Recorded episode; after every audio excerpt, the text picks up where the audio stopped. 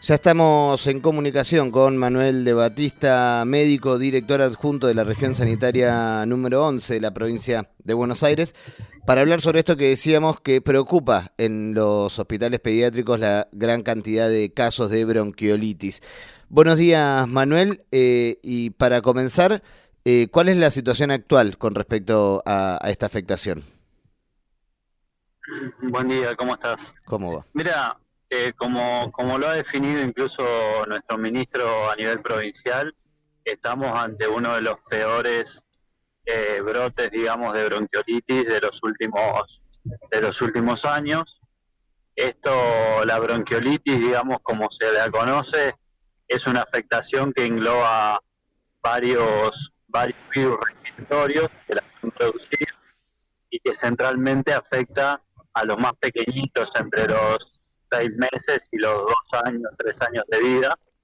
Eh, esos virus, entre ellos están el, conocido como virus de la gripe, el virus de influenza, pero también hay otros virus como el virus incisional respiratorio, el paraneumovirus, bueno, hay distintos, eh, distintos virus que pueden producirla. Ahora se está aislando mucho este el virus incisional respiratorio, pero bueno, una de las grandes recomendaciones que, le hacemos a toda la población es cumplir con el calendario de vacunación para los más chiquitos, que es aplicar la vacuna contra la gripe hasta, hasta el último día de los dos años de cada uno de los más pequeños, ¿no? Y Manuel, se, se esperaba, digamos, más, eh, se adelanta por, lo, por la información que se da a conocer, se adelanta lo que podría ser eh, el pico o estas cantidades de, casos, eh, pero se esperaba igual para este año un pico de estas características, ¿qué, qué medidas, además de, ¿no? de, como decías, de incentivar a mantener el calendario de vacunación al día, se están tomando para, para poder sostener la, la situación? Bueno, un poco nosotros siempre nos, nos vemos reflejados en el espejo de lo que sucede en el hemisferio norte. Eh, algunas de las, digamos, de las conclusiones que se vienen sacando respecto de cómo viene el transcurrir de la epidemia es que eh, tiene algunos comportamientos particulares después de, los años de la pandemia y de cómo ha ido afectando a la inmunidad de las personas sobre todo el tema del aislamiento y demás, con lo cual, digamos, eh, uno podía prever que, que iba a haber muchos casos, después nunca sabes cómo. Manuel. Eh, en servicio, sí. No, no, ahí, va, te habíamos perdido por un segundo. Sí, sí, era un segundito que se... Ah. Ahí volviste. Ah, yo escucho con cierto rebote, pero no hay problema. Eh, y, con respecto a las, medidas que vos me preguntabas, obviamente puertas adentro del, sistema de salud estamos trabajando para fortalecer todo lo que tiene que ver con, los primeros niveles de atención para ver los casos más leves y eh, obviamente reforzar o tratar de tomar todas las medidas que se puedan para, eh, digamos, contener la demanda que está habiendo, sobre todo en las guardias pediátricas. con respecto a la, a la situación de, las guardias y demás, hace tiempo venimos siguiendo la, situación que viene atravesando el hospital de, niños.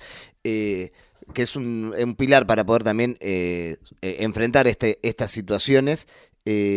¿cómo, ¿Cómo se prepara la, provincia eh, para poder, eh, digamos, antes de que llegue el invierno, incluso con este pico, eh, para poder afrontar las situaciones que están pasando en los hospitales pediátricos, en, en por ejemplo, el Hospital de Niño, entre otros?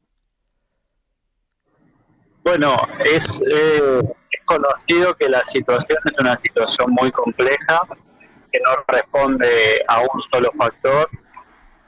como ustedes habrán, si lo vienen siguiendo, sabrán que la especialidad particularmente de pediatría viene, digamos, con, con algunos golpes en relación a la cantidad de residentes que la han elegido, la cantidad de recursos humanos o de fuerza laboral que se va formando y eso inevitablemente ha ido resintiendo una especialidad que en estos momentos se torna crítica.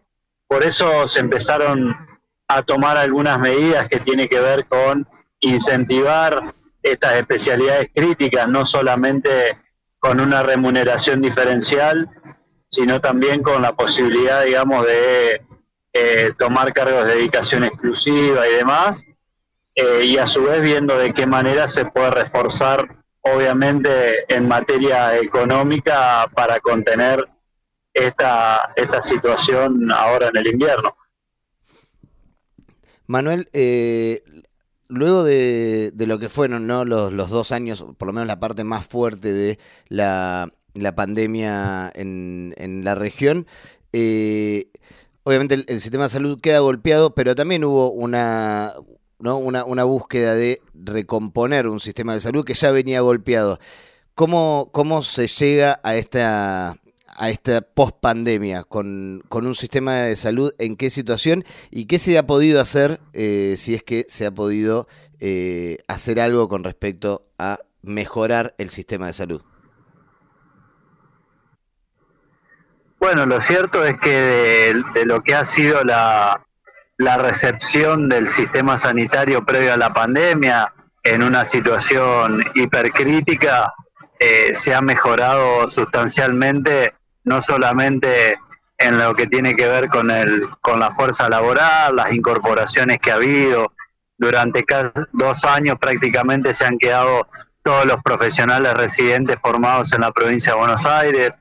Eh, se ha aumentado eh, la capacidad de las camas, no solamente a nivel crítico, sino a nivel de atención.